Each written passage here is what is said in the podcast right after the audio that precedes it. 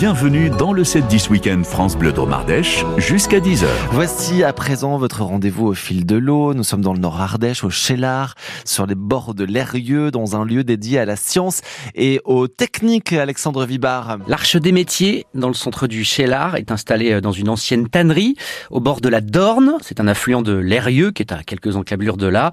L'Arche des métiers, c'est un lieu d'apprentissage avec une exposition permanente à l'étage où nous retrouvons Jean-Baptiste Bedeau médiateur scientifique.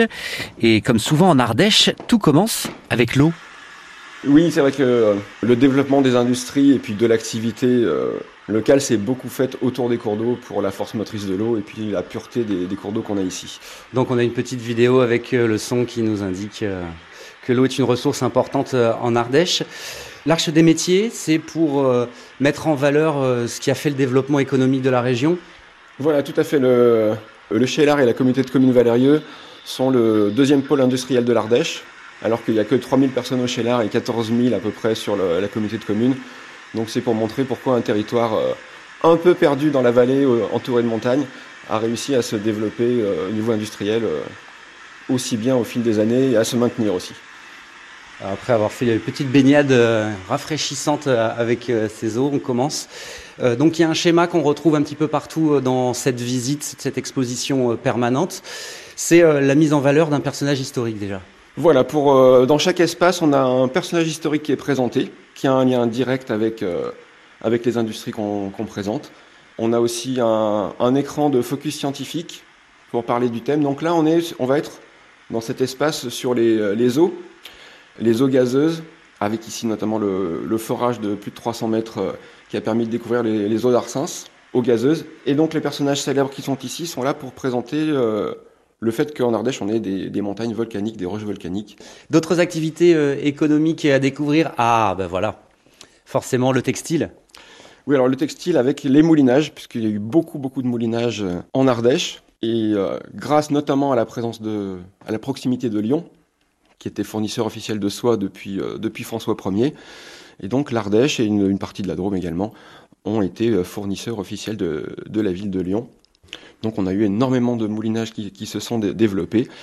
Et puis le, verre à soie, c'est un verre un peu particulier qui s'appelle le Bombix Mori, qui fait un fil continu qui peut faire jusqu'à un kilomètre et demi de, long. Et euh, ce verre à soie est élevé puisqu'il ne se nourrit pas tout seul, il faut lui donner des feuilles de mûrier.